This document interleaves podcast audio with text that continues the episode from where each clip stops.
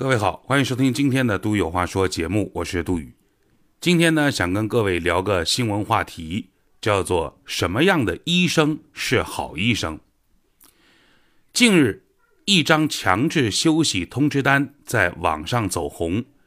浙江省海宁市中心医院普外科周伟光医生，高烧到三十九度五，却硬扛着在坚持岗位，继续从事高强度工作。科室里的同事看在眼里，疼在心里，给周伟光开出了一张强制休息的通知单，要求他好好休息。以上新闻，三月十四号澎湃新闻的报道。生活当中有很多事儿是见怪不怪的，这是我们长期处于一种思考模式，处于一种宣传口径，处于一种大众教育的过程当中，我们就有可能不太会发现这个里面的问题。可是当你重新去认真思考和琢磨一下，你会发现这个里面啊问题还挺大。就像我们经常你写一个汉字儿，任何一个汉字儿。你盯着这个字儿看个十五秒钟以上，你会发现，咦，这个字儿就不像这个字儿了。你发现没有？所以同样的道理，看这个新闻，这个新闻呐，这个医院方也好，或者媒体方也好，或者是领导层面也好，他想表达什么意思？相信所有人都能够看得明白。我们，呃，浙江省海宁市中心医院普外科的周伟光医生。人家明明已经高烧了，但是考虑到病人还需要他的医疗服务，所以轻伤不下火线，坚守岗位，兢兢业业啊，为社会服务，为患者解难，这种行为值得点赞。可是，当我们把这件事落在纸上，你仔细看这个新闻的时候，这个事情就开始不太对头了。首先，我没有什么医学知识。所以我上网搜了一下“普外科”这三个字，根据百度给我的解释，什么是普外科呢？叫做是以手术为主要方法治疗肝脏、胆道、胰腺、胃肠、肛肠、血管疾病、甲状腺和乳房的肿瘤，呃及外伤等其他疾病的临床学科。这是官方对于普外科的解释。那么。这个里面提到了以手术为主要方式啊，所以普外科要做手术的哦。我们再来看这个新闻，这个普外科的周伟光医生高烧到三十九度五，硬扛着坚持在岗，继续从事高强度工作。各位，什么叫做高强度工作？一个普外科的医生，如果说他坐那儿啊，给病人去。这个望闻问切，这个应该不能叫高强度工作。如果他在呃一侧桌子上、板凳上、小床上睡一会儿、眯一会儿，这也不叫高强度工作。那么这个高强度工作是什么呢？我估摸着十有八九那就是得手术了啊。那么一个医生，不管他是给病人诊病也好，还是给这个病人做手术也好，你看。他必须有两个条件，第一个，这个医生必须有清晰的思路和清醒的头脑，因为他得调动调动他所有的这个知识，根据患者的化验结果，要给出他的对于病情的一个判断。另外呢，如果做手术的话，这个手术该怎么做，方案该怎么定，这个必须得提前讲好。而且手术他是拿手术刀的，拿手术刀手就不能抖啊。但是想必各位都发过烧吧？是吧？如果你高烧到四十度左右，这个人是什么状态？大家心里都有数啊，是吧？首先是脑子糊，就像我们经常讲说，这个人脑子发烧烧坏掉了，这个人脑子烧糊掉了，思路是不清晰的。其次，发烧的一个非常明显的症状是整个人浑身无力、无精打采。我我先撇开他的我们这个这个周医生的奉献和大爱的精神，我就问一件事儿，就是。一个合格的正常的医生，能不能在高烧三十九度五的状态下为病人进行高强度的工作？他这种状态还适不适合工作？我觉得这是这个问题的核心啊。某种程度上，你自身的状态不好，身染疾病，思路不清，手拿着手术刀都在那抖。你告诉我，如果你是病人，你敢放心？这样这种精神值得我们钦佩啊！但是你真的敢放心把自己的身体交给这个医生，让他给你拿一刀，或者让他去给你为为你这个病情做出一个明确的诊断吗？某种程度上讲句不好听的，这是不是也是对自己、对医院、对这个医生的老婆孩子以及对患者的打个引号的不负责任呢？啊，所以长期以来我们在宣传层面上一直有一个呃有一个口号，这个口号大家从小到大听过无数遍，叫做“轻伤不下火线”。这个话对不对？这个话当然对嘛，但这个话有几个前提条件。什么叫火线？打仗的时候才叫火线呢，对吧？第二个轻伤，你轻伤不下火线。你说我腿蹭破个皮，你说我今天眼睛嗨了个麦粒肿，眼睛有点疼，这些都叫轻伤。打仗的时候用人之际，前线火线上如果多一个人，这就多一份力量，所以轻伤不下火线。这个话一点毛病都没有啊。可是这个话呢，我们慢慢慢慢因为宣传的需要，就演变成了。希望你不下火线，希望你轻伤重伤都不下火线，希望你什么伤都不下火线。只要你不下火线，而且伤越重越不下火线，越能体现出你的奉献精神。可问题是你琢磨琢磨，轻伤不下火线没问题，好歹这是个人手。如果他重伤他都不下火线了，这不仅战斗力全无，甚至还有可能拖累其他的人家没受伤的战士们呐。所以这个。话你要这么分析的话，我们现在的这个这这这个事情的发展就是有一点让人不太好说了，是吧？点到为止。最近我还看到一个新闻，这个新闻是扬州的，具体我不细说了啊。这个新闻就是说，呃，扬州的某位呃很好的医院的医生到北京去参加，就这两天到北京去参加中央电视台二零一八年全国最美医生的这个评选的晚会了。然后这是我们扬州市江苏省唯一一个入选的什么之类的等等啊！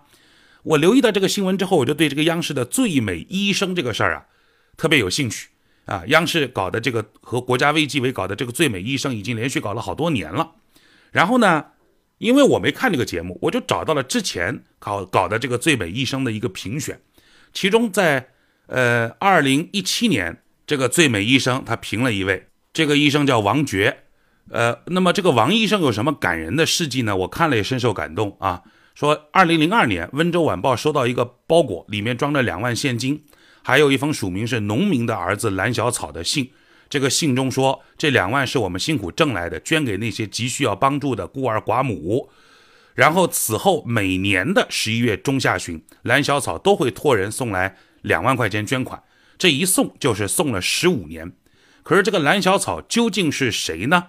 没有人知道，直到二零一七年，洞头区大门岛上有一位深受老百姓喜爱的乡村医生王珏去世。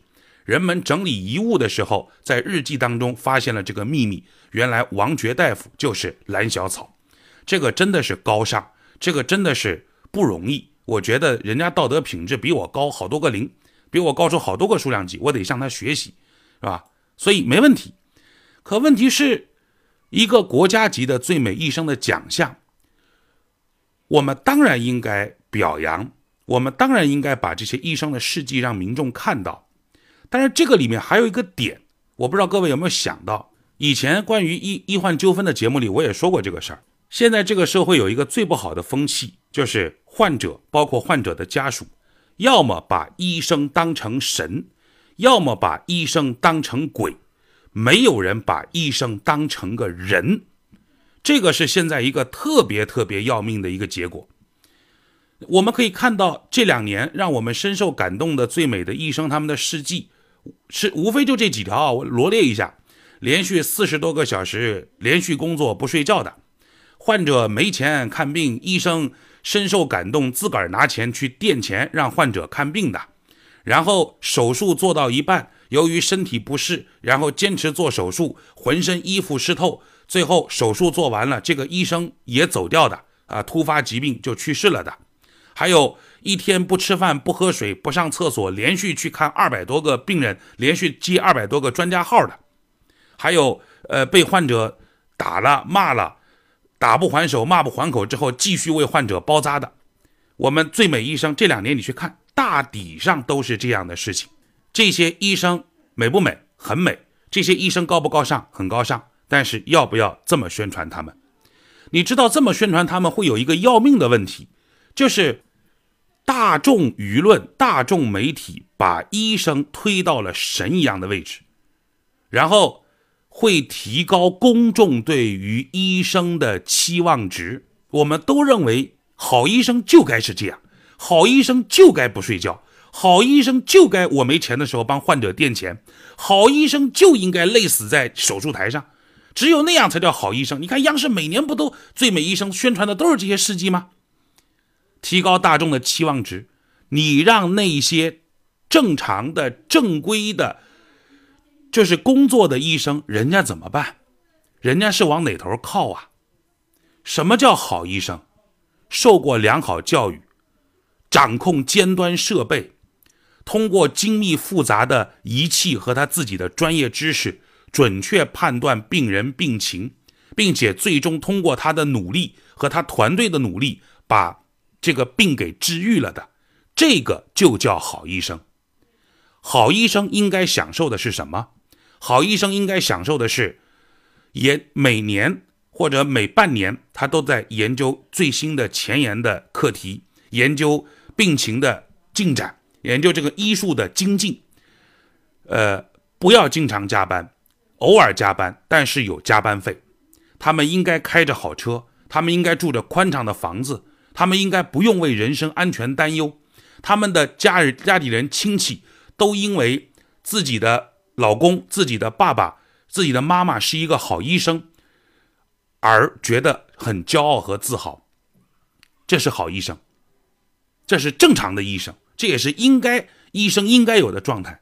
你去问问现在的医生，不管是康复的、江滨的、三院的、五院的，你去问任何一个医院的医生，你就问他一个问题：以后你的子女还会让他当医生吗？